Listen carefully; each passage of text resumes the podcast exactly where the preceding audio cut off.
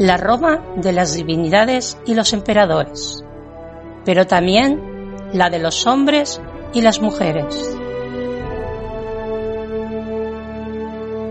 La Roma de la cultura, del latín y la justicia. Y sobre todo, la Roma del Mediterráneo.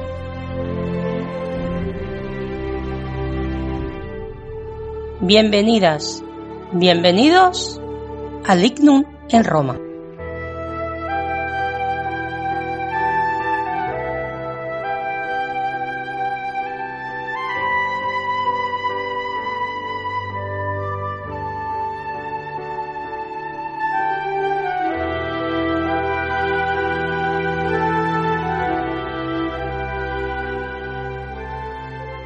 Hola amigos de Roma. Hoy hablaremos de la vida en el contubernio, de Vita Contuberni.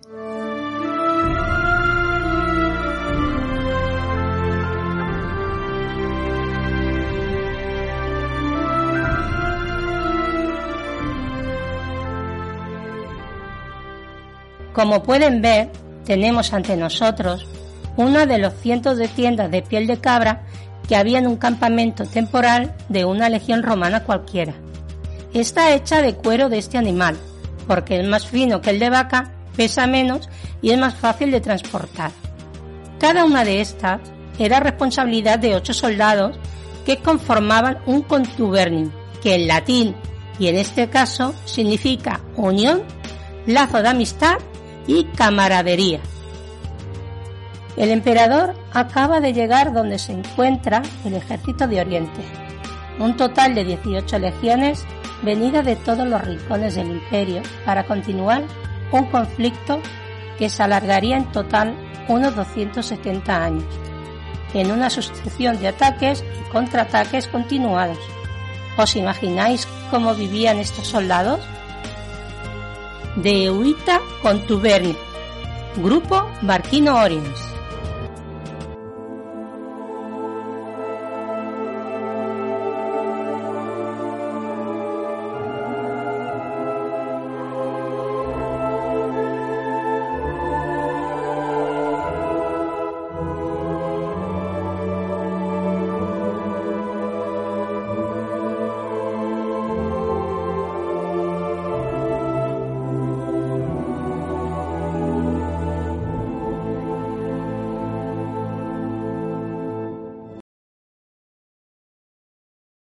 Hola amigos de Roma.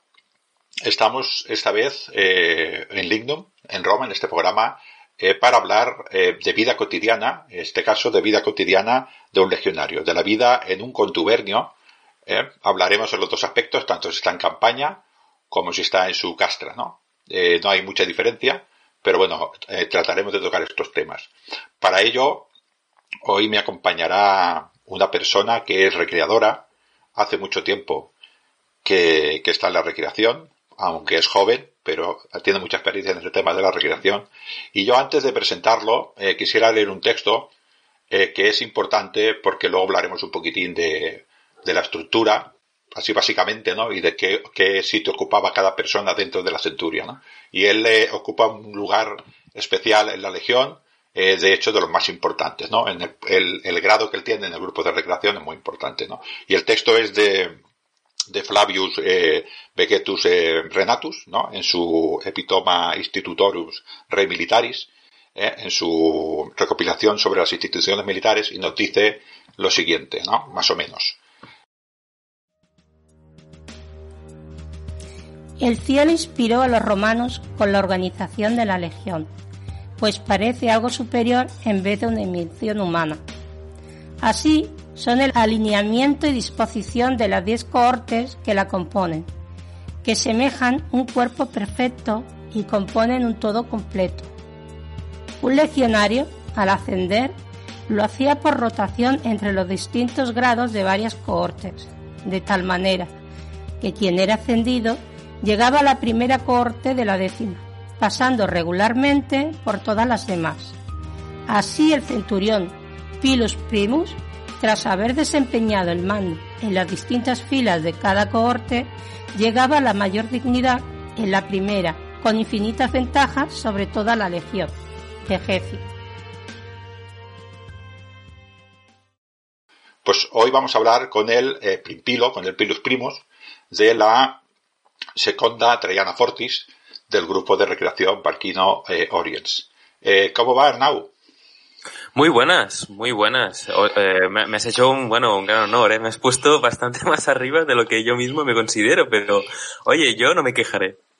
No, no, ya veo que no. Eh, eres el, el, el, nosotros pertenecemos a la primera corte de la primera, la primera centuria de la primera corte y tú eres el centurión. Pues eres el Pilus Primus, ¿eh? que es el, el centurión, vamos a decirlo, vamos a decirlo en palabras modernas, ¿no? El hiper mega centurión. ¿Eh? El centurión, más centurión. Superior, el máximo. claro. Tu aspiración supongo que debe ser en poco tiempo alcanzar el perfecto castrorum, ¿no? Porque te veo estudiando. Claro, claro, a ver, eh, además de Perfectus Castrorum, esta, este rango ecuestre también está muy suculento, o sea que realmente, claro, a la que ya te licencias de, de Primus Pilus, que al final es un año, ya te dan el rango ecuestre, o sea que no está nada, nada mal. No, no, y, además eh, aquí me hace mucha gracia porque eh, dice eh, llegará a la mayor dignidad en la, en la primera con infinitas ventajas sobre toda la legión, pero no dice infinito más sueldo. Que esto, mm, eh, la cantidad de sestercios que caen, no tienes que tener suficientes arcones para guardarlo. Bueno, a ver, eh, hay cosas que vienen con, con, el rango, con el cargo. O sea que hay cosas buenas y cosas malas. Yo, Arnau, eh, la primera pregunta que te tengo, además está escrita eh, directamente así, pone recreador, coma. ¿Cómo demonios te metiste en esto? Bueno, pues eh, es una pregunta bastante directa, me gusta, está bien, está bien, no deja lugar a, dudas. Eh, bueno, como tú ya has dicho, yo empecé bastante pronto, eh, bueno, como, bueno, soy catalán, como, bueno, como tú, y por tanto, aquí hay una actividad y hubo una actividad de recreación hasta este año, por desgracia, por lo que todos sabemos, la, la plaga antonina número 2, eh, y claro, mm, se desdibujó un poco todo, pero siempre ha habido una gran actividad de recreación, así que tampoco ha sido muy raro entrar en contacto con ello. Pues yo con, creo que estaba empezando primero de bachillerato y, bueno, por otras mm, personas de mi familia que participaban en la, en el festival de, de Badalona, eh, y digamos que, eh, pues de un modo u otro siempre he participado en la recreación desde, desde bien pequeño, porque participaba pues en los talleres más de civiles, en la parte de la escuela, la parte de los juegos eh, romanos para niños romanos. Eh, ya he participado desde siempre, desde pequeñito, desde casi los siete, ocho años he ido por ahí corriendo con una túnica. O sea que realmente em, he crecido, me he puesto la toga virilis, eh, me he quitado la bula, me he hecho mayor eh, casi con, con, una túnica. O sea que yo he crecido desde siempre con, con esto y es algo que, del mismo modo que, por ejemplo, pues mi hermano pues no ha seguido en todo esto, eh, que también participó, pues yo sí, porque también me ha gustado por otras partes. Yo, además de recreador, pues también soy arqueólogo, he estudiado la carrera de arqueología y además estoy terminando la carrera de historia, o sea que es algo que especializado en, en, mundo antiguo, o sea que es algo que ya me viene no solo de afición, sino también de, digamos, de interés académico y laboral. O sea que realmente es algo que me ha tocado desde, desde pequeño y eh, en Barking Orients yo entré eh, ya a los 16, 17. Realmente casi no habría ni podido entrar en el ejército romano de, de su época, pero, pero vamos, que entré y desde, desde ese momento hasta ahora que ya tengo 23, eh, pues ahí he estado, al pie del cañón. He estado ya prácticamente 6 o 7 años uh, dándolo, dándolo todo. O sea que tú dirás. Ya, ya veo que a ti también te seducieron las artes de Barquino Orients y, y precisamente en, el Magna Badalona, ¿no? En el Magna Celebratio, como a mí. Yo también soy. Yo soy badaloní, soy, yo soy badalonés y también me engañaron un poquitín allí. Yo me acuerdo que te vi a ti de, de pequeñito, cuando te alistabas, que no era todavía tu edad, lo has dicho, pero ellos no lo saben. eh, y te vi en la, en la Parquino Colonia Romae. Me acuerdo que estuviste orgulloso haciendo el sacramento, ¿eh? en un latín perfecto. Y, y, has ascendido mucho, ¿eh? Desde, desde un miles gregario hasta, hasta centurión. Eso es porque eres bueno. Sí, bueno, pero a ver, eso al final es recreación. Si, si fuera el ejército romano real, pues ya estaría tirado en una fosa común a los dos días de, de, una batalla, pero como es recreación, pues mira, he sobrevivido un poco más. Pero sí que es verdad que desde los tiempos en que, claro, ella era, era bastante joven y era un poco menos creíble que me hubieran cogido en el ejército romano por debajo de mi edad, que era algo que sí, sí que se hacía si eras fornido. Pero, pero lo que sí que hacía, pues era un poco el papel para la gente que no lo ha visto, porque es algo, algo un poco antiguo que ya no se hace. Alguna vez se vuelve a hacer en esta píndola, esta pequeña representación, pero yo hacía las veces de, digamos, de recomendado, ¿no? Alguien que entraba en el ejército un poco por, por enchufe, el enchufado, me llamaban así un poco, eh, entre, digamos, entre bambalinas, ¿no? Un poco con los compañeros de, del grupo. Y, desde entonces pues he ido un poco ganándome, entre comillas, ¿no? Ya, porque es un grupo, pero eh, ganándome un poco este, este mérito de, bueno, digamos, alguien que al menos sabe cómo funciona y mira, pues eh, me llegué a este, este puesto de responsabilidad que recordemos que a ver, sí, soy, hago de centurión, pero al final también soy el responsable de la parte militar, digamos la sección militar del grupo. Esto sí que es una responsabilidad real y, y, bueno, pues es algo que a mí me gusta y que me gusta organizar la gente, organizar las cosas y, o sea, que yo mientras lo, lo pueda hacer y los compañeros me, me, aguanten, pues yo ahí estoy. Sí, no, de esto eh, ya me acuerdo en la píndola que hiciste en, en, la cápsula, en esta pequeña actuación que hiciste sobre reclutamiento, como tus compañeros legionarios te, te admiraban, apreciaban y empujaban del mismo modo, eh, precisamente mm. porque eras el enchufado. estaba muy bien esta. Eh, antes de, sí. antes de hablar de la consa, de la, de la, de esta, esto que escribiste, ¿no? Esta, esta píndola, esta cápsula que escribiste de la, de, de Vita Contuberni, que es de lo que vamos a hablar ahora, ¿no? Eh, tú mismo has dicho que eras eh, arqueólogo. Yo me acuerdo un verano eh, que fui allí a la, a la escuela, era, me parece que era la última actuación, y tú llegaste allí con, con un casco, ahí con un corro de paja, y decías, me voy a excavar, más contento que ibas, y yo pensaba, ¿vas a excavar contento? ¿Dónde, ¿Dónde ibas, por ejemplo? ¿Algún ejemplo donde hayas ido? Eh, bueno, a ver, eh, yo, yo llevo excavando desde que entré en la carrera, o sea, desde los... aún tenía 17, 18, vaya, da igual eh, que he ido excavando, porque al final, como arqueólogo, si realmente quieres dedicarte a ello, o al menos saber cómo es la arqueología de verdad, desde el primer año de carrera tienes que ir de, digamos, de voluntario. Evidentemente no, no cobras, pero tampoco pagas nada en excavaciones universitarias. Es decir, hay un profesor, hay un investigador de la universidad o de otra universidad que tiene un proyecto de investigación financiado por el Ministerio, por la Generalitat, por lo que sea, y, entonces para llevar a cabo su investigación de una época, de un yacimiento, de lo que sea, pues tiene que excavarlo. Y muchas veces eh, estas excavaciones se hacen con estudiantes, se hacen con gente que van ahí dos semanas, un mes, normalmente son dos semanas, y van ahí a trabajar, van a excavar, van a documentar el, las, lo que se ha encontrado, van a documentar los diferentes estratos, van a hacer pues todo lo que, lo que tiene que hacer un arqueólogo y todo lo que hace al final un arqueólogo profesional, los que se, se rompen la espalda ahí cada día trabajando cuando se encuentra algo en unas obras públicas o lo que sea, que son los que están ahí trabajando, pues eso se aprende eh, así. Y yo, por ejemplo, pues he excavado, a ver, eh, los primeros años excavé aquí en Cataluña, en varios yacimientos, sobre todo romanos, aunque también de otras épocas. Luego también me fui a Mallorca, en Alcudia, también una, la ciudad romana de Polentia, muy importante también en, la Mallorca de su época. Y luego estos años ya me he ido un poco a, a Italia también. He estado excavando en Aquileia, en la ciudad eh, romana, que luego fue más importante en el Bajo Imperio.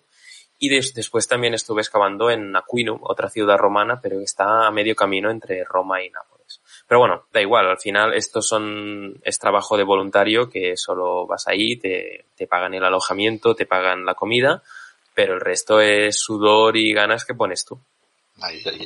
Eh, es que los legionarios tenemos que tener una vida dura, si no, ¿de qué? no, puede ser otra cosa, ¿no? Claro. Eh, para empezar un poquitín, eh, tampoco, ahora empezaremos a hablar un poquitín de, de, de, este, de esta, de esta cápsula que tú escribiste para el grupo y nosotros pues hacemos una pequeña para que los, para que los oyentes lo entiendan lo que hacemos es una pequeña actuación mientras hay una persona que explica, en este caso coincide que eres tú también, ¿no? Y mientras explica lo que sucede, nosotros hacemos una pequeña actuación. Pero todo esto, antes de entrar a explicar, todo esto tiene, sin, extenderte mucho, Arnau, todo esto tiene un trabajo previo, ¿no? De documentación y de, y de fuentes serias, ¿no? Y de intentar eh, alejar todo lo que es demasiado, eh, que genera demasiada controversia, ¿no? Sí, sí, al final eh, hacer una, una, píldora de estas, una cápsula como, como lo llaman, una representación, eh, al final es esto, es eh, un poco lo que ya hago, lo que hace cualquier estudiante universitario, lo que hace cualquier universitario de mi facultad, que es eh, consultar las fuentes, consultar, pero fuentes, sobre todo fuentes primarias, que es lo más importante, los escritos de los de escritores de esa época, es decir, tienes que tener unas mínimas nociones de, latín, por ejemplo, para leer un poco los autores romanos que escribían en latín, porque muchos escribían en griego o eran griegos. Eh, por ejemplo, Vegecio, que lo citabas antes, como está ya tardó romano, él escribía en latín, pero muchos eh, escritores como Estrabón, por ejemplo, eran griegos y escribían en griego. Pero bueno, eh, siempre, pues, aparte de lo que puedas consultar por internet, lo más importante es ir a, artículos, a libros, a ensayos escritos por mm, profesionales, escritos por eh, incluso los autores de esa época. Eh, también es fiable leerse traducciones de, de autores clásicos, mm, editados, yo que sé, pues por eh, la, la, la, edición de Cátedra, hay, hay muchas ediciones de estas de, por ejemplo, de autores como César o otros, que también son fiables pero te arriesgas a que se te escapen algunas cosillas, pero ya sirve. Al final es hacer un poco de, de búsqueda y centrarte sobre todo en aquella información que digamos que la ves en varios lugares y que tiene sentido también. Es que al final lo importante es que tenga también un poco de sentido. La, la, parte buena de hacer recreación también es que hay gente que solo escribe eh, desde la parte teórica y luego tú haces esto, lo haces de verdad y ves que no tiene sentido, no, no, que no es factible eh, en persona. Así que un poco la experiencia física, personal también es importante. Es un poco de todo, sobre todo seriedad, no, no, no es algo que no hagamos un poco todos. Tú, el resto de divulgadores al final es esto. Sí, yo, para que un poquitín los oyentes se den cuenta de esto, ¿no? Estamos intentando hacer una actuación de media horita más o menos a un público totalmente heterogéneo, un público que pasa por delante nuestro y se para porque nos ve eh, vestido de legionario, ¿no? Y todo esto tiene un trabajo previo. En este caso, esta, esta, esta actuación, esta cápsula, la has escrito tú y has estado buscando todo este tipo de información. Después todo esto, Arnau, lo ensayamos bastante también nosotros, con lo cual eh, también tiene un trabajo antes de llevarlo delante del público. Y lo que decías de la recreación, yo siempre digo que los recreadores quizás no averiguamos exactamente cómo se hacían las cosas, pero sí que averiguamos cómo no se hacían, porque lo que no puede ser, no puede ser, y además es imposible. Entonces, a veces lees cosas que dices, esto eh, yo no lo puedo hacer en mi grupo de recreación porque me, doy con el de al lado o lo piso, ¿no? Con lo cual, eh, es cierto, la recreación nos ha dado una experiencia, ¿eh? mucha gente le llama arqueología experimental, yo no me atrevo tanto, pero como mínimo es experimentar eh, lo que dicen las fuentes y algunas cosas no se pueden hacer, ¿no? A ver, hay que diferenciar, eh, disculpa, hay que diferenciar un poco entre recreación histórica y arqueología experimental. Porque realmente no, no son lo mismo. Como tú ya bien decías, haces bien en tener las dudas, porque arqueología experimental es, digamos, la parte más científica. Es decir, es plantear unas hipótesis, hacer una experimentación y luego examinar los resultados. Lo que nosotros hacemos es divulgativo, es meramente mm, explicar a la gente, dejarles tocar, eh, no necesariamente los recreadores, aunque con los gladiadores a veces pues es fácil pasarse, pero eh, digamos que es algo más, entre comillas, científico. Es decir, es coger una hipótesis, esto se podía hacer así. Lo haces y luego dices, esto realmente podría haberse, haberse hecho así o no. Es decir, eh, hay un método y es algo más académico, la arqueología experimental. Lo que nosotros hacemos es divulgación histórica, es recreación, pero es una representación casi teatral, digamos. Claro, es, es, recreación, no es ni tan siquiera reconstrucción, es, es recreación. Estamos a un nivel más, eh, menos, más, más eh, menos científico, para que me entiendas que también es recreación y también es importante y también es complementario. Sí, sí. Bueno, eh, entrando ya en la, en, la, en la cápsula, en la actuación esta de, de Vita con Tuberni, exactamente eh, mm, como los, ¿qué querías, em, así sintetizado, qué quieres explicarle eh, a esa persona que se acerca, ¿no? Eh, ¿Qué le quieres explicar, así muy concreto? A ver, eh, yo como, como interés personal y como podréis ver también, aprovecho, ¿no? En, en, en mi canal de, de YouTube Criófilos, eh, a mí mm, lo que más me interesa al final, porque lo que ya se ha hablado muchísimo, es de que si estos señores con, con armaduras resplandecientes y armas y viva Roma y todo lo que quieras, se ha hablado mucho del ejército, pero no se ha hablado de eh, esa parte más humana del soldado, esa parte mm, más próxima, más, digamos, menos conocida, vamos, dejémoslo así. Y entonces, eh, desde que yo estoy un poco a cargo de crear estas, eh, desde que soy el, una especie de dramaturgo de, del grupo de recreación, ¿no? Un poco. No, no, eres, eres, eres eh, tú nos pones, es, al lado nos coges de la mano, dices tú, tú ponte aquí, tú desplázate, tú no te muevas, tú quédate. O sea, eres tú, eres directamente el dramaturgo, sí. Pues desde que estoy pues ya un poco, que a ver, eh, hay que decir que aquí todo el mundo puede hacer la, la, la, las píndolas estas, las cápsulas, puede escribir lo que quiera. Pero bueno, por lo que sea, pues la gente pues no, no ha podido, lo que sea, pues no pasa nada. Eh, entonces mi intención es mostrar un poco esa parte del soldado que no se conoce tanto porque al final las batallas en sí eran un porcentaje muy pequeño de la vida de un soldado. Es decir, quizá pasaban un 5% de su vida en, en batalla directa. O sea que la, al final lo más importante es eh, qué comían, dónde dormían, qué pensaban, en qué creían, en qué religión, por ejemplo, mmm, qué soñaban, qué, con quién se relacionaban, cómo reían, cómo se enfadaban. Al final es esto la, la mayor parte de su, de su vida y lo que tenemos que mostrar. Así que la de Wita con Tuberni al final es, es esto, es decir, es un dejar al, al, espectador mirar por la ventana de un campamento sin que los soldados se den cuenta y mostrar un poco pues eso, dónde dormían, cómo comían, cuál era su día a día. Al final, de vida con Tuberni es un día en la vida de un soldado, desde la mañana hasta la noche evidentemente es la vida de un soldado eh, especial, que es de la segunda, de la segunda Traiana Fortis, eh, la Legión Fuerte de Trajano, ¿no?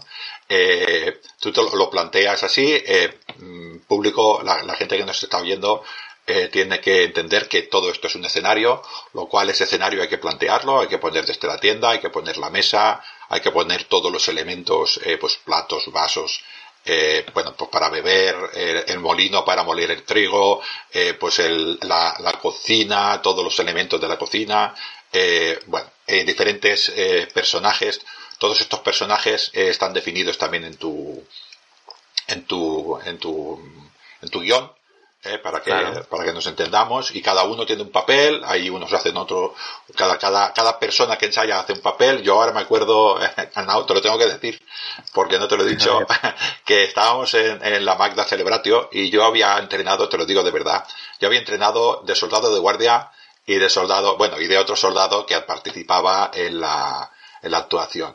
Y llegaste tú y me dijiste toma el casco de centurión este fue no sé si te acuerdas Claro, claro que me acuerdo, hombre.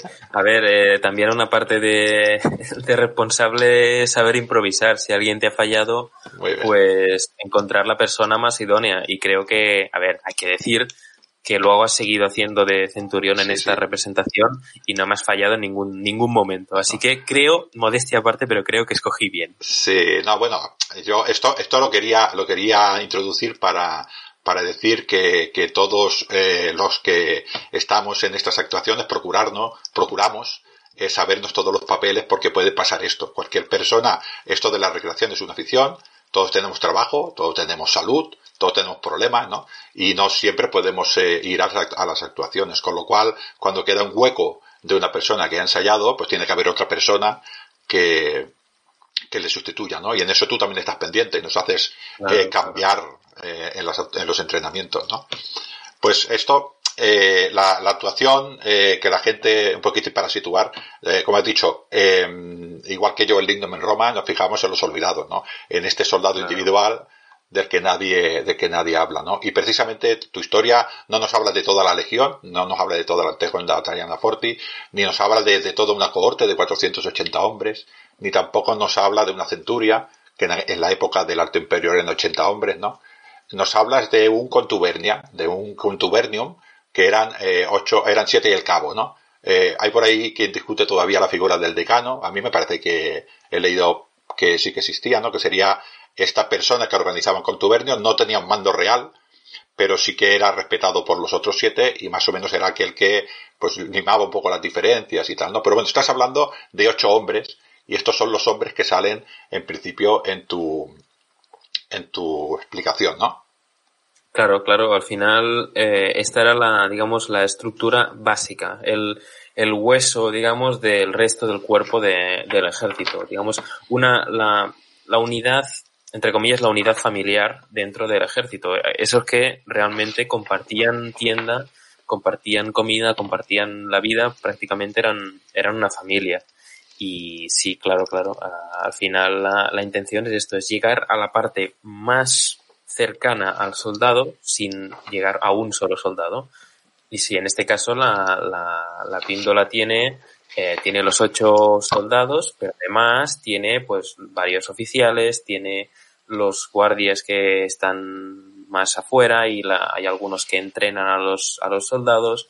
Es decir, lo bueno de estas, de estas representaciones, que también es lo que, lo que intento a la hora de escribirlas, eh, es que más o menos haya lugar para unas 10, 12 personas en, en escena. Porque al final, yo también he sido eh, alguien que acaba de entrar y a menos que hayas entrado hace un mes en el grupo, pues la verdad es que hace ilusión estrenarse en una en una recreación ya dando algún, algún papel, aunque sea un papel más simple, pero participando. Y es algo que también intento, que aunque sea alguien que no haya podido entrenar mucho o lo que sea, pues también que tenga, que tenga un, un papel, que pueda participar en, en estas recreaciones.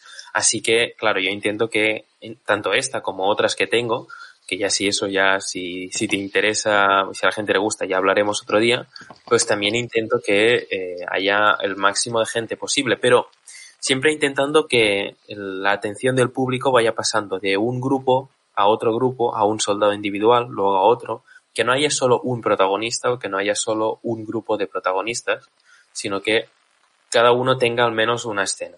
No, no tanto para no enfadar a nadie, sino también para eh, digamos, cada uno se pueda especializar un poco en, en sus cosillas. Sí, sí, no, a mí, a mí me parece, este, además se, eh, se produce una cierta rotación y eso también te hace estar un poquitín atento porque no es siempre hacer lo mismo, con lo cual te relajas, ¿no? A mí está bien, yo ya te digo que el día que me pusiste aquel, aquel casco, además me acuerdo, eh, Arnau, no sé si estabas tú presente en aquel momento, que Sergio Alejo, que hacía de Optio, yo le dije, no sé yo si voy a tener esto, y me dijo, tú profesor. Y, me puse el casco con cara profesor, se ve que cada gente le, dice, este tío serio, este, este es Kenturio, ¿no? Entonces eh, nos, nos, encontramos, eh, empezamos a la actuación y en principio nos encontramos por la mañana, alguien toca el lituo, el cornua o la corneta, para que la gente nos entienda, y así empezamos, ¿no? Así que lo primero que hacemos, como dices tú, es eh, levantarnos, ¿no? Sí, sí, sí. De hecho, bueno, aquí hay una, una, algo que es, quizá no, no para el espectador, pero es algo icónico para, para nosotros. Eh, que bueno, que tú lo, sabrás ya de qué estoy hablando. Que es, bueno, una escena que me pareció también interesante porque le da un poco un toque cómico que es que uno de los soldados que está fuera, porque hay cuatro fuera y cuatro dentro de la, de la tienda, pues uno de los que está fuera, eh, echando, dando gala un poco de, haciendo gala de, de, este ambiente marcial, pues echa un grito, un grito de estos patibularios adentro, despertad, ¿no? Pon un día en Porky, ¿no? Buenos días, cerdos. Para, para un poco despertarlos. Y eso es, ya tenemos, voy a decir nombres, ¿no? Pero tenemos un miembro del grupo que ya lo hace y que, y que es realmente un, un ídolo entre, entre la tropa, entre el grupo, porque realmente es, lo hace muy bien, lo hace muy bien y es prácticamente un, un meme, ¿no? Es, es un, ídolo. Sí, nadie lo hace, nadie lo hace mejor. Además lo entiendo porque estos cuatro están durmiendo mientras los otros cuatro están haciendo vigilia, ¿no? Están haciendo la vigilia por la noche y evidentemente están cansados y los están oyendo roncar y esto tiene que molestar mucho. Pues entonces cuando sale el Cornwall dice, os vais a enterar, ¿no? Y claro que sí. entonces, bueno, salen y eh, eh, automáticamente pues empiezan a poner eh, su uniforme porque van a entrar en servicio mientras los otros, eh, si tienen suerte, descansan o no. Ya veremos más adelante qué va a pasar, ¿no? Porque es muy dura la vida en el ejército, el Arnau. Con lo cual, estos empiezan a, a vestirse y empieza la primera comida del día, que según eh, parece era, para ellos era muy importante el desayuno, ¿no? Creo que le llamaban, bueno, ahora no me acuerdo, ahora ya lo dirás tú, ¿no? Pero desayunaban eh, eh, cosas bastante energéticas, ¿no? Sí, sí, sí. En principio, si no me equivoco, lo estoy diciendo de memoria, pero bueno, en latín el desayuno sería prandium, muy bien, sí. Y, bueno, al final sí, como, como hoy en día, y sobre todo para una persona, un grupo de personas que se dedican profesionalmente al esfuerzo físico, eh, como bien sabréis, pues es importante empezar el día con toda la energía posible porque hasta que no puedan comer, que vete tú saber cuándo va a ser, pues hay que, hay que comer fuerte. Entonces, ya en la propia representación ya hago referencia pues a, toda la dieta de un soldado, no solo, no solo del desayuno, sino un poco aprovecho el momento para no estar repitiéndolo en cada comida, un poco qué, comían, qué, cuál era su dieta, cuánta parte de, cuánta parte de carne, cuánta parte de, de cereales, por ejemplo. Bueno, un poco, un poco de todo. Es algo que por lo que pasó rápido, pero que también es interesante porque a veces nos hacemos una idea de lo que comían los romanos y sobre todo lo que comían los soldados que a veces no se corresponde porque hay que tener en cuenta que, mm, claro, estaban eh, muchas veces en, en, campaña, estaban, yo qué sé, a decenas, quizá cientos de kilómetros de la base del campamento de invierno y ahí no llegaba la carne de cerdo, no llegaba la, no llegaba el venado. Eh, tenían que comer pues eh, las gachas o el lo que sea, ¿no? la, comida o galletas o este tipo de, de, comida porque es lo que había y no podían traerse más. Sí, la, la, comida, la comida de campaña es siempre muy valorada entre los legionarios, ya te lo digo yo, que la disfruto mucho, sobre todo el pan duro este, que creo que se llamaba bucelatum, ¿no? Eh, sí, es, espectacular. Yo lo tengo que dejar tres días en aceite para que se reblandezca, no te digo más. Pero bueno, eh, esto, esto alimenta. Pues bueno, estos hombres eh, desayunan y si les da tiempo, eh, ahora aquí participan el Kenturio y el Optio y estos oficiales, ¿no? Automáticamente le llaman al orden y pasan la revisión. Yo te he visto a ti, Arnau, repasando hasta la guanga, quiero decir, hasta, hasta la caltimplora para beber agua, y los picones y aparte de toda la, la indumentaria que llevan, ¿no? Toda la panoplia que llevamos los legionarios, el gladium, la espada corta, eh, bueno, el pilum, la jabalina, nuestro casco, no la galia, todo esto lo se repasa. Pero tú también repasas hasta los elementos de cocina para, esto es pasar una revisión severa. Sí, sí, esto, esto es algo que nos dicen las propias fuentes, no sé si es Vegecio o algún otro, diría que es Vegecio, pero claro, hay que decir que Vegecio, rápidamente, es un autor del siglo V, si no me equivoco, hablando de mm, cosas que pasaron 400 años atrás. Así que hay que poner un poco en duda que, esté diciendo la verdad, porque nosotros hablando de memoria, digamos, de, cosas que pasaban, pues no sé, eh, durante la, guerra de, sucesión española, por ejemplo, pues a ver, tendrá el sentido que, que tenga. Pero bueno, si, al final es para, para apoyar lo que estás diciendo, eh, yo creo que tenemos que poner en duda todo lo que escriben los clásicos. Eh, ya de por sí. Y repasarlo en cinco, seis o siete fuentes. Y entonces después decir, bueno, pues igual, este hombre, porque casi todos escriben mucho después. O, con, o con intenciones que van más allá de la pura historiografía. Por ejemplo, eh, rápidamente, no sé si sabía, supongo que sí, que que Tácito, por ejemplo, que tiene una obra que se llama Agrícola, que habla de, pues, del, gran Agrícola, el gobernador de Britania que luchó en, contra los pictos en el, en el norte, que sería actual Escocia, que dio la vuelta a la isla de Britania en, barco, que ganó la batalla de Mons Graupius. Pues eh, quien nos habla mayoritariamente de eso es Tácito. Y Tácito era el yerno de Agrícola. Entonces, claro, eh, ¿hasta qué punto nos fiamos de, del yerno de, alguien que está hablando de, eso? Te daré otro ejemplo si quieres, que es el de Fabio Josefo, con, lo, con los Flavios, ¿no? Era más Flavio, yo creo que era más Flavio que Vespasiano, es Josefo. Sí, hombre. Con lo cual, sí, tienes razón, eh, hay que tomarlo todo un poquito en así, pero bueno, eh, también es cierto que es lo que tenemos. Sí, no, esta es la pena, esta es la pena. Que lo que hay tampoco podemos ponernos exquisitos, que ya hay poco. Sí, entonces, eh, como decíamos, para volver un poco, que nos vamos por los... Eh, te pones a revisar, ¿no? Y como tú eres un hombre duro, enseguida, pues eh, siempre encuentras cosas. Esta, este, esta tira de cuero no está bien tratada, no le has echado eh, pues grasa de caballo, por ejemplo, o a esto, este trozo de hierro no has limado bastante, y entonces nos empiezas a, a un poquitín a coser a, a castigos sea, a ti te gusta mucho el dinero, no quiero yo ahora tampoco hablar mal, eh, te gusta mucho la, la, la, pecunaria multo, ¿no? Pero hay otros castigos, ¿no? Sí, sí, sí, a ver, eh, hay que tener en cuenta que eh, muchas veces esto se hace por el, a ver, siempre había, había el típico centurión que era cruel por, por naturaleza y ya está, no hay más explicación. Pero hay que tener en cuenta que, por ejemplo, tener la armadura y la espada como mínimo en, en, en buen estado es importante porque luego en batalla como pasa en la, en la película de Gladiator, que, que, hay un hay el protagonista que lo van a ejecutar los, los pretorianos. En la peli es del 2000, así que me da igual los spoilers. Lo van a ejecutar los, los eh, pretorianos, un par de pretorianos, pero cuando van a uno de los pretorianos va a sacar la espada, se le queda trabada. Porque eh, no, no la había cuidado o, o no sabía que con el frío la espada no puede salir de, de, donde está guardada, ¿no? Así que eh, es importante tener las cosas en buen estado, en muy buen estado, porque una tira de cuero mal, mal cuidada luego en batalla se te rompe y creo que tú y todos los de recreación eh, sabemos que si se te rompe una tira y la lórica segmentada se te cae un trozo, eh, no, no nos pasa a nosotros porque no vamos a batalla, pero es, es peligroso y la armadura se vuelve inservible.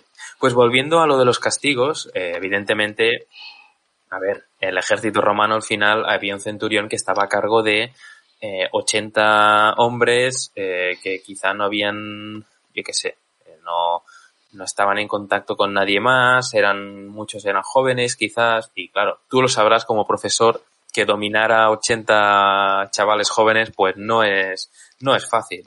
Y hay que recurrir a veces a los castigos y, ahí había varios castigos, desde el más, digamos, más sencillo, como sería pues hacer doble, doble patrulla o ir a las letrinas a, limpiar, que eso es una de las cosas que tenemos ahí muestrada.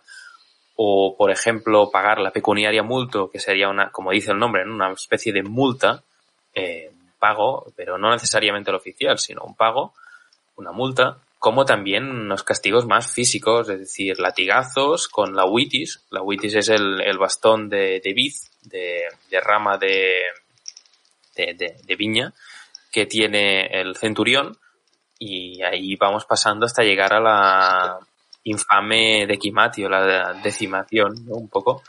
Pero sí, sí, claro, había un, un repertorio bastante, bastante amplio de, de castigos, de los, de los cuales ya hablamos un poco. Yo eh, tengo que decir que he visto la Witis en tu mano y forma parte de ella, ¿eh? O sea, eh, no eres capaz, no, en ningún momento soy capaz de imaginar que esa Witis eh, deje de contacto con tu mano, la subes, la bajas, le das a un hombre en la rodilla, tiembla la Witis, pero de tu mano no se aparta. O sea, tienes un arte que debe ser, este debe ser innato, debe ser ya, lo llevas dentro. ¿Cómo, cómo, te gusta, eh? ¿Cómo te gusta que, que eh, ahorrarte, ahorrarte patrullas nocturnas? Esto, tú, tú sabes cómo dar, pasarme al cepillo. está muy bien. Y tanto que sí, tanto. Te vas a hacer, yo te veo, vas a salir ecuestre y que no seas, cuando salgas aquí ya de la clase senatorial de lo que te gusta el dinero. No, no voy a seguir hablando porque luego en servicio puede esto costarme caro, ¿no? Una, una vez que hemos hecho en principio esta revisión, que esto es también moderno, ¿no? En el ejército moderno también se hace, eh, llega el momento en asignar las tareas a los hombres, ¿no? Y para esto tenemos eh, varios oficiales, ¿no? Eh, tú has hablado del Centurio, pero no estaba solo, ¿no? Al mando de la, de la, de la Centuria, en este caso. No, no, no, claro que no. Eh, Centurión sería el que estaba al mando, pero eh, se valía de una relativamente grande cantidad de sub suboficiales, oficiales inferiores, que realmente le llevaban a cabo pues la, las tareas más administrativas, el repartimiento de, de tareas, en, valga, redundancia, de las tareas entre los soldados, porque es algo que existe y sabemos, eso sí seguro que sabemos que existe porque hemos tenido la suerte, eh, del mismo modo que, por ejemplo, en, en Britania, en, en, lugares como Vindolanda, las, las, cosas de, los objetos de materia orgánica se conservan por el exceso de humedad. En el desierto, es decir, en Egipto, por ejemplo, en Siria, estos lugares que son tan secos, los materiales orgánicos, como el papiro, se conservan perfectamente por la falta de humedad. Por ese motivo, por ejemplo, en, Dura Europos es una ciudad antigua muy bonita que por desgracia por temas que ya sabéis pues no se puede visitar pero que vale la pena al menos echarle un ojo por, por YouTube, ay, por YouTube, perdón, por Google y mm, ahí se han encontrado listas con las, digamos, los deberes de cada soldado, soldado por soldado, dentro de esa semana. Entonces es muy interesante porque aunque sea un lugar pacificado y por lo tanto sean tareas bastante, mm, digamos, entre comillas, aburridas, pues no deja de ser realmente un repartimiento de tareas hombre por hombre. Así que es muy interesante. Pues ahí hacer guardia en la tienda del, del prefecto, acompañar al, al oficial a la ciudad a hacer no sé qué, o hacer de guardia del gobernador, o vigilar las letrinas, o vigilar las termas, o lo que sea. Así que es muy interesante y es algo que sabemos que se hacía. Lo hacían los opciones, el optio, lo hacía el centurión y también había pues otros suboficiales que serían los inmunes que también se encargaban un poco de estas, de estas tareas. Lo que se hace en la, en la representación es esto, es ir soldado por soldado y mientras la, la representación nos muestra que les van dando, el narrador, en este caso yo normalmente, o el director del grupo, pues va diciendo un poco qué va a tocarle a cada uno y se va repartiendo. Luego de esto, cada uno en la, en el espíritu este que ya te he comentado de dividir un poco la atención del espectador, pues cada uno se va a hacer lo que, lo que le ha tocado. Sí, sí, lo que gusta mucho a uno las letrinas, estos son los que más disfrutan, otros se van a acabar, pero como dices, la, la, la legión es una máquina bien engrasada, ¿no? Necesitamos gente eh, para todo. No sé, tú también. Podría añadir, por ejemplo, ir a por agua, cazar, eh, recolectar trigo de los prados que tenía, por ejemplo, la Legión también.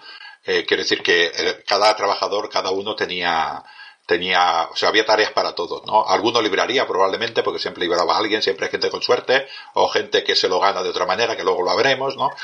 Pero una cosa importante también es el, el entrenamiento, que eso también lo hacían, ¿no? Eh, y era una cosita bastante dura y bastante compleja, ¿no? Sí, sí, sí, claro. El, al final el ejército romano era uno de los pocos ejércitos profesionales de la antigüedad y como tales tenían que estar al día en lo que formación militar se, se refiere. Así que una buena parte del, del entrenamiento, una buena parte del, de la vida del soldado era eh, entrenar, porque al final lo, lo más importante era estar en forma porque en cualquier momento te podían llamar para ir a, a hacer la, pues la guerra a cualquier parte en la que estuvieras eh, en la que estuvieras destinado. O no o te podían mandar a otra parte del imperio. Por ejemplo estás en Germania y te mandan pues a las guerras párticas de, del emperador de turno. Entonces es importante haber entrenado haber estado muy en forma haber hecho las marchas eh, de entrenamiento de muchos kilómetros al día porque es que luego los vas a hacer de verdad y no, no son un entreno. Si te quedas atrás eh, te esperan los castigos tan amables que hemos comentado anteriormente y algunos mm, un poco menos amables. Así que realmente era importante estar muy, muy, muy entrenado. Y en esta representación, pues un poco es una de las partes que se le da más importancia en, en el guion de la, de la píndola, pero también porque es una de las partes en las que se le daba más importancia en el ejército mismo. Así que mm, me encontré justo que también se le diera bastante tiempo a esta, a esta representación. Y por lo tanto de la, mitad de esos ocho soldados eh, se pasarán buena parte de la representación entrenando.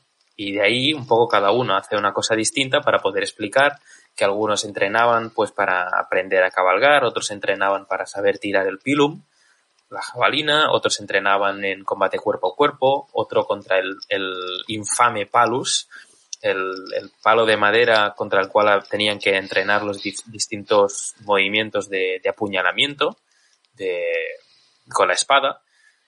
Hay un poco de todo. La idea es eh, hacer un poco una muestra de las distintas tareas y de las distintas tácticas de que se entrena. Me ha gustado lo de infame palus, porque también podemos hablar de la infame rudis, que pesa el doble que la espada corta, que el gladius, y del infame escudo de Mimbere, que pesa también el doble que el scutum, eh, que el scutum normal.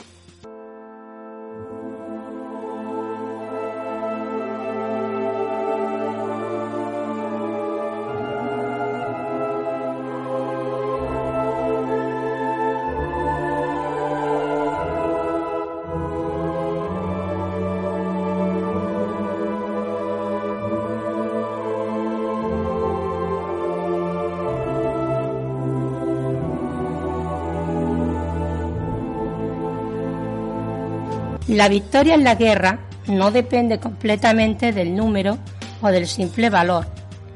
Solo la destreza y la disciplina la asegurarán. Hallaremos que los romanos debieron la conquista del mundo a ninguna otra causa que el continuo entrenamiento militar, la exacta observancia de la disciplina en sus campamentos y el perseverante cultivo de las otras artes de la guerra. Sin esto ¿Qué oportunidad habrían tenido los insignificantes ejércitos romanos frente a las muchedumbres de los galos? ¿O con qué éxito podría su pequeño tamaño haberse opuesto a la prodigiosa estatura de los germanos? Los hispanos nos superaban no solo en número, sino en fortaleza física. Siempre fuimos inferiores a los africanos en riqueza y desiguales en engaño y estratagema y los griegos, indudablemente, fueron muy superiores a nosotros en la destreza con las artes y en toda clase de conocimientos. Ejercio. Eh, siguiendo con lo que decía Sarnau, que es eh, por la importancia del entrenamiento, también se incorporaban en este entrenamiento eh, personas que, que, se dedicaban, por ejemplo, a la táctica individual, que era lo mismo que entrenaban a los gladiadores, y también se incorporaban personas de eh, para, para hacer dijéramos formaciones de cortes y, hasta formaciones de centurias, ¿no? Campidoctores, doctores cortis, esta parte era muy importante para el ejército. Sí, claro, claro. Eh, eso es algo que añadimos un poco más tarde, pero que realmente no por ello es menos acertado, eh, sino era una cuestión de tiempo pero sí, realmente hay muestras, hay testimonios de el uso de, por ejemplo, de gladiadores, gladiadores veteranos, que servían para entrenar a los legionarios en, digamos, el combate cuerpo a cuerpo. Porque, aunque teniendo en cuenta que el legionario nunca luchaba solo, siempre tenía a alguien a su izquierda y alguien a su derecha, también es importante saber dónde, eh, dónde pinchar porque básicamente la espada romana estaba diseñada, al menos durante la época imperial, alto imperial, para pinchar, para, digamos, apuñalar. Así que al margen de luchar en formación, a diferencia de luchar en combate singular, como lo hacían los gladiadores, el resto es prácticamente lo mismo, por lo que tiene bastante sentido que, empleasen a gladiadores veteranos para mm, un poco entrenar a estos soldados. Sí, sí, yo lo veo, yo al menos eh, me lo quiero imaginar, ¿eh? por la información que he leído, me quiero imaginar que todo aquello que tenía que ver con la táctica individual utilizaban más a este tipo de personas que tenían que ver con el mundo de la gladiatura y todo lo que tenía que ver más con el mundo de la, de la cohesión de las tropas y con el mundo del desplazamiento de cohortes, centurias y tal, utilizarían a este tipo de, de ¿no? A estas personas que ya llevaban mucho tiempo en el ejército, incluso centuriones eh, que se reenganchaban para hacer esta tarea, no tanto centuriones o, gente que había sido perfecto de campamento, ¿no? Que se, quedaba en el ejército para este tipo de entrenamiento, dijéramos más de, eh, desplazamiento de tropas, ¿no? Sí, sí, sí. Esta, estos oficiales, el, por ejemplo, el Kenturio Campi Doctor, que al final es esto, es el doctor, eh, no en el sentido de con el que nos suena a nosotros de doctor, sino de, digamos, entrenador. Del mismo modo que había el doctor para los gladiadores, también había el doctor para los soldados. Y al final es esto, es decir, es el, centurión encargado de entrenar a los, estos reclutas eh, barbilampiños y pisoños un poco que llegaban ahí en el, en el campamento un poco con la mirada perdida y convertir esta gente en, soldados de, bueno, de, pelo en pecho, digamos, ¿no? Ah, gente muy hábil, máquinas de matar que luego se enviaban a, como refuerzos a, las distintas regiones del imperio. Y se utilizaban, había lugares destinados a entrenar reclutas, darles el entrenamiento básico antes de llegar a las regiones. Es decir, ya venían un poco enseñados, un par de meses o tres los pasaban, pues no sé, en la Galia o pasaban en, en Anatolia, en lugares más pacíficos, para entrenarlos ahí y luego enviarlos a las fronteras. Es que lo que has dicho antes de entrenamiento de las marchas, que lo has dicho un poquitín por encima, ¿no? Pero que la marcha, por ejemplo, eh, el estándar, muchos autores nos dicen que esta gente hacía 30, bueno, más o menos 30 kilómetros, 20 millas romanas, ¿no? 30 kilómetros en 5 horas eh, de verano, ¿no? O en 5 horas solares. Eso es una burrada. Y era día tras día, día tras día. Este hombre me imagino que cuando lo incorporaban a, a, la, a su legio correspondiente eh, tenía que estar de efectividad comprobada porque si no sería tirar el dinero. Claro, claro. Eh, hablando de tirar el dinero, para hablar de la próxima cosa que pasa, que a mí me parece divertida, ¿no? Porque además todos no lo tomamos muy, muy en serio, broma, como sea, ¿no? Es hablar un poquitín del dinero, ¿no? Esta gente cobraba, en los tiempos de Trajano, le daban 1200 estercios, ¿no? Eh, y eran asalariados. Eran, claro, eran soldados profesionales que cobraban, cobraban muy bien en relación a, al, digamos, al ciudadano medio que vivía bastante peor. Yo tengo, yo tengo aquí eh, un libro que es Imperium Legionis, eh, que está de José Sánchez Toledo, que lo edito, es de la editorial Andrea Press. Ahí él tiene un estudio de lo que costaban un poquitín las cosas, pero lo, digo un poquitín para que hagan referencia, ¿no? Por ejemplo, una túnica costaba 15 sestercios. Una mula, una mula costaba 520 sestercios. Para que nos hagamos una idea. Medio litro de vino costaba un sestercio. Este vino que te gusta a ti tanto, ¿eh? Arnau, que tú eres un hombre de bien, el vino de Falerno, que es el vino más vino de todos los vinos, pues este costaba un sestercio. Los otros eran más baratos, ¿no? Eh, el aceite, pues costaba 600 eh, eh, gramos, costaban dos sestercios. El pan costaba un sextercio. Quiero decir que esto era lo que, lo que todo esto costaba fuera. El legionario, si bien esta paga de 1200 estercio en principio era para él, ya sabes que todo cuesta legiones, todo cuesta dinero en las legiones y parte de esta paga también se, parte de estos servicios también se pagaba. Poco, pero también se pagaban.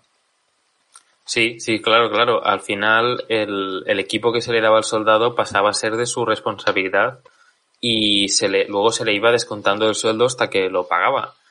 Eh, así que realmente el equipo pasaba a ser propiedad del mismo soldado.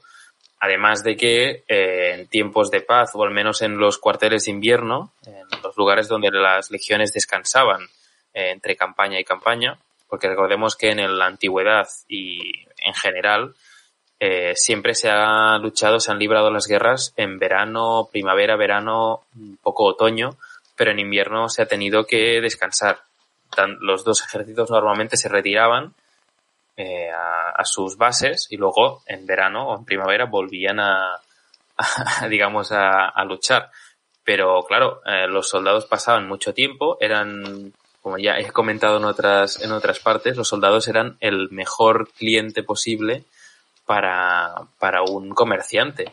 Porque eran gente, eran hombres, hombres solos, con mucho dinero y muy aburridos. Eh, así que eran la presa perfecta para, para que les dejaran sin, sin nada en los bolsillos. Así que en los Canabae, los, digamos, el, el pueblo un poco que se formaba afuera, fuera del campamento de invierno, pues había de todo, había todo lo que pudiesen necesitar, incluido los elementos de primera necesidad o la comida que eh, tú ya has eh, mencionado antes. Pero seguramente tengo la impresión de que costaban algo más que un sestercio eh, por una, una hogaza de pan.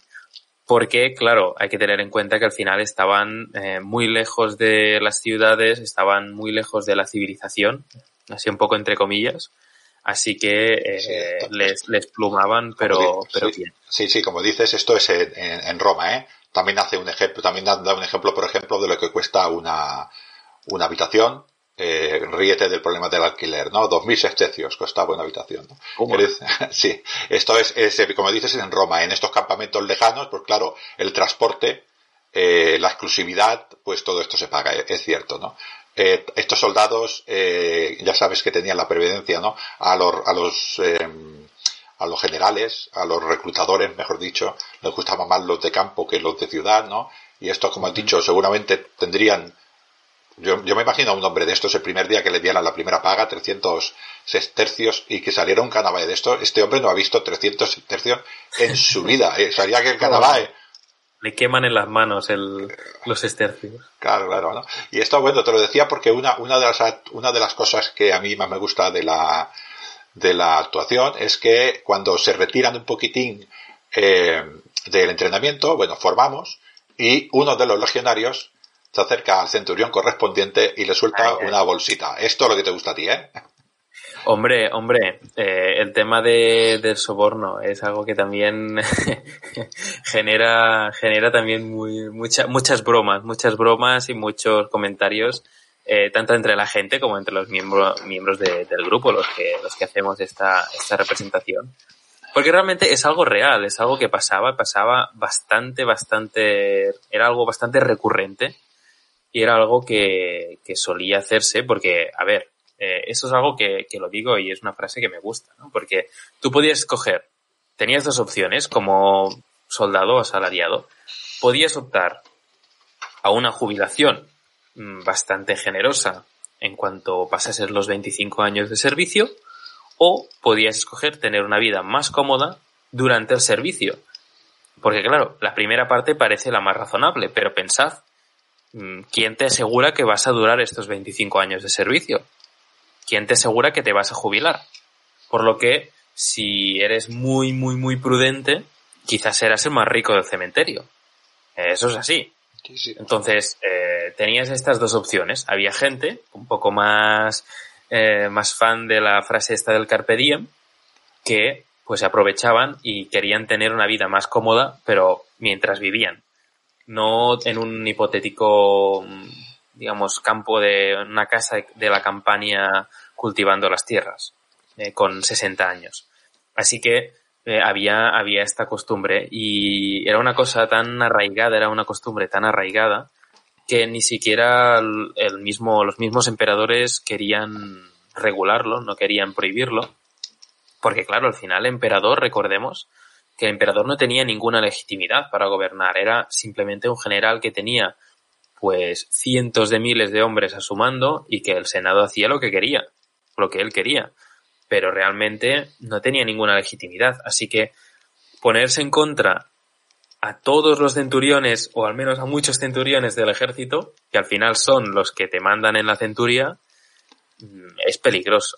Así que es algo que eh, también lo he leído en otras partes, pero que es algo que se intentaba regular, pero es que no, era imposible. Era imposible porque era una cosa tan, tan, tan extendida que es que casi era una cosa que se tenía en cuenta a la hora de gestionar el dinero. Había una parte que iba para sobornos. Sí, sí, no me, no me acuerdo del dato porque estoy ahora leyendo sobre, bueno, sobre la dinastía Flavia para otros programas, ¿no? Eh, si me acordara la fuente, pero bueno, eh, viene a decir que eh, Flavio, los Flavios fueron uno, por ejemplo, que intentó regular esto de, de los centuriones y lo que hizo para regularlo fue el mismo, el mismo Estado le daba dinero a los centuriones porque ellos consideraban que perdía, este centurión al no recibir esto soborna, perdía dinero, con lo cual dice, bueno, para que no te enfades mucho ya te pago yo, y, y ver regulando el permiso de los soldados. No me acuerdo ahora la fuente, pero era algo así, ¿no? O sea, como dices tú, el imperator que no era, nosotros cuando pensamos en emperador nos pensamos que, que es, yo qué sé, Carlos V o, no, no, el imperator era el jefe del ejército, y ya está. Esto era realmente en Roma, era así. El jefazo del ejército, vamos, con un montón de legiones, ¿no? Y este, este era así. Eh, yo quisiera también decirte, eh, eh, Arnau, lo que has dicho, unas personas ahorraban, las otras no ahorraban, pero tanto las que ahorraban como las que no ahorraban, todos somos hombres, salimos al canabae, tenemos prohibido casarnos y algunos caemos en la garra del amor. ¿eh? Y formamos familias, formamos concubinatos y contubernios, ¿no? Y también, esto nos cuesta también dinero, ¿eh? Claro, claro, a ver, eh, eh, te cuesta dinero de todas formas. Eh, te cuesta dinero pagarle mm, la hora a una señorita de compañía o te cuesta dinero mantener a, la mujer y a los chavales que puedan ir surgiendo. Pero hay que tener en cuenta, eso también lo comentamos y es algo importante, y es que los soldados no podían casarse, al menos hasta Septimio Severo, el 197, que realmente para ganarse el favor ya de, la tropa, y es algo que se iba pidiendo desde hacía muchísimo tiempo, mm, les dio el, permiso para, para, casarse, pero hasta entonces las familias eran, digamos, eran informales, eran irregulares, y si el hombre moría, la mujer y los, los niños pues no tenían derecho a, a nada. Así que realmente los campamentos, incluso los ejércitos, muchos ejércitos en marcha, las regiones tenían detrás suyo una cantidad eh, igual o a veces superior de seguidores, de gente que tanto si eran comerciantes de vino, comerciantes de cualquier tipo de producto, como personas que eran ellas mismas el producto, como por ejemplo las familias, que no tenían tampoco dónde ir porque su principal fuente de sustento era estos hombres, que son, eran estos hombres aburridos y con dinero a los que tanto les gustaba pues plumar y que ellos tanto tan tan gustosamente iban a, a, vaciar la paga entonces eh, el tema de la, de la familia era algo que se conocía era algo que se toleraba incluso algo que en algunas partes se potenciaba porque al final estos chavales que han nacido en un ambiente militar han crecido entre soldados ¿qué crees que van a ser de, de grandes? Pues van a ser soldados. Sí, sí. Así que eh, estos, estos niños nacidos in castris, es decir, en el campamento, pues lo que hacían era luego mm, convertirse en soldados. Así que el ejército le interesaba realmente mm, que se gestasen, que naciesen niños de hijos de soldados en campamentos, porque así era todo mucho más fácil luego para conseguir reclutas. Claro. Así que, como eh, lo haciendo un poquitín resumen, tendríamos hombres que están eh, haciendo sus servicios en el campamento, hombres que estarían de permiso, porque les tocaba el permiso, hombres que se pagaban su permiso, eh, sobornando a algunos oficiales que les gusta llenar la bolsa, ¿no? y eh, como hemos visto, eh, eh, Arnau, estos hombres, eh, cada uno iba a un sitio, eh, uno para afuera, otro para adentro, y el único momento quizás eh, que tenían un poquitín para, para hacer cofrades, para palabrar y tal, es el momento, eh, dijéramos, de la siguiente comida importante, que era la cena, ¿no? Claro, claro. Eh, hay que recordar que para los romanos, al menos en general, para los romanos la comida más importante eh, no era ni el desayuno ni la, ni la comida, ¿no? Sino que era el, la cena. La cena era la comida más importante porque era un momento de sociabilidad, era un momento de estar, y no solo, no solo entre soldados, sino en la sociedad en general, era el momento en el que se hacían las fiestas, era el momento en el que se hacían los banquetes, los familiares se reunían, es, esto que hoy en día no podemos hacer, eh, pues era algo que, que, tenía un contenido más social y más eh, sentimental, digamos, que, que el resto de, de momentos de, del día. Así que en la, en la píndola, en la representación, también es algo que se explica. Porque es el momento en el que todos dejan sus tareas, vuelven al campamento. Hay algunos que irán luego a hacer guardia toda la noche, que son estos que estaban de tan mal humor al principio. Por eso hay cuatro fuera y cuatro dentro de la tienda en el, en la, por la mañana, porque es el momento en el que hay un cuatro que han venido de hacer guardia, de pasarse toda la noche mirando hacia fuera del campamento pero eh, en cambio mm, es la cena es un momento en el que están todos juntos y luego ya se separarán y cada uno irá a hacer lo que tenga que hacer. Pero es el momento en el que algunos limpian sus armaduras, algunos juegan a dados, otros preparan la cena. Es un momento también que es de los que más me gusta de la representación, que los que estoy más, digamos, más contento porque creo que refleja un poco la, cotidianidad de, la vida de un soldado. Es decir, las batallas son lo de menos. Al final lo que importa es convivir con los compañeros, este vínculo de camaradería, que también es lo, es lo un poco más bonito, menos, menos visceral de, lo que podríamos conocer de la vida de un soldado. Sí, al final, eh, como eh, ya hemos hablado hace, bueno, hace un tiempo, ¿no? En otros programas, ¿no? Que hemos colaborado, que el soldado, eh, el, soldado joven, este risueño dicho, este bisoño, eh, abandonaba su familia, abandonaba a su padre, abandonaba su, su, hogar y se iba a una tierra lejana, como mínimo, eh, si no muy alejada, y allí encontraba pues a otros, en este caso se hablamos de un contubernia, de, de, hablaba de ocho hombres, ¿no? Encontraba ocho hombres y esos siete compañeros suyos eh, pues convivían con él muchísimo tiempo, eran las personas que tenía la vida cotidiana y no por eso muchas cartas, eh, mucha epigrafía eh, sale que, o muchos papiros salen de que entre ellos se llamaban ya directamente eh, hermanos, ¿no? Porque era claro. su familia. Sí, sí, es un costumbre que aún en, en nuestro grupo de recreación se, se sigue a veces, ¿no? De, de utilizar la, la, palabra frater, ¿no? Es algo que, que se usa. Y es, es, realmente así, es un vínculo de camaradería que, que, se establece incluso entre nosotros, que tampoco es que convivamos eh, durante meses ni, ni años, ni vayamos a luchar juntos. Pero bueno, es un vínculo que pasa en general, pasa entre, entre personas pues que, que pasan mucho tiempo juntos y que, bueno, pues al final, aunque estés realmente obligado a convivir con alguien porque quizá no lo has escogido tú, pues bueno, se crea al menos un vínculo de, de compañía y de familiaridad.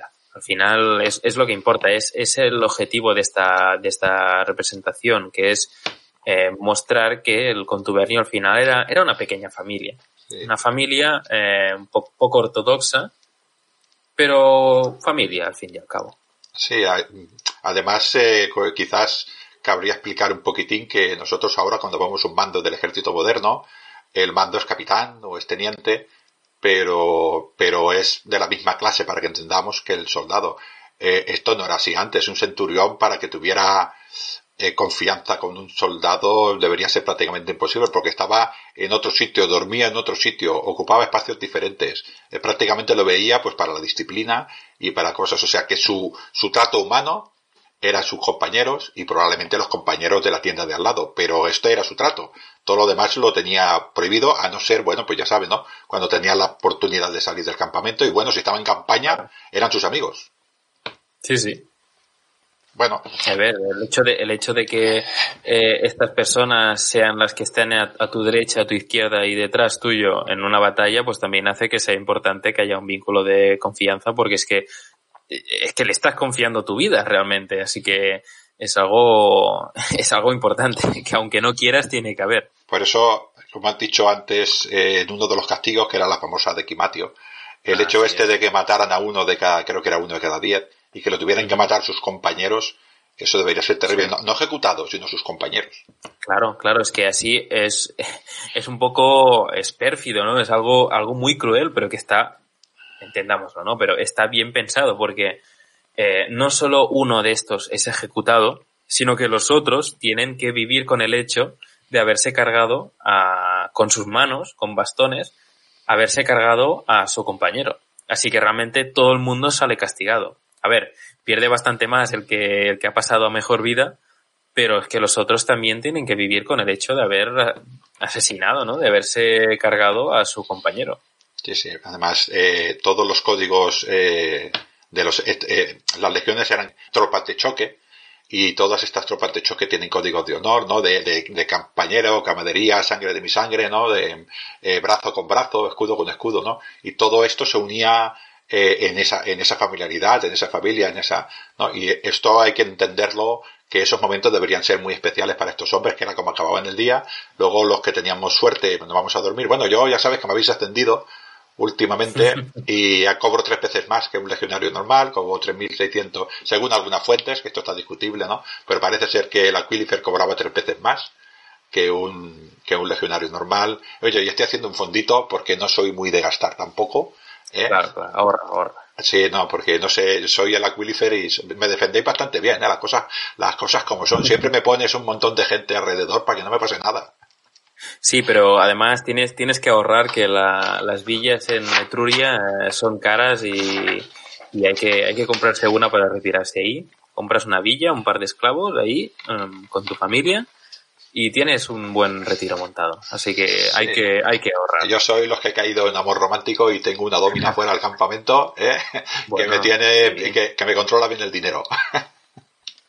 Bueno. Bien hecho, bien hecho. No sé si te sea, se nos ha pasado algo, Arnau, ¿eres consciente o, o damos por acabado el programa? No, yo creo que ha quedado bastante completito. A ver, eh, lo mejor, mm, claro, a ver, lo mejor es que eh, los que nos estéis escuchando, eh, si tenéis la oportunidad, si, sois de muy lejos, pues no, pero si tenéis la oportunidad que nos vengáis a ver una vez eh, las cosas vuelvan un poco a la normalidad, esa nueva normalidad, eh, nueva anormalidad, pues que, que vengáis a vernos, que lo experimentéis vosotros mismos, porque es que realmente vale la pena.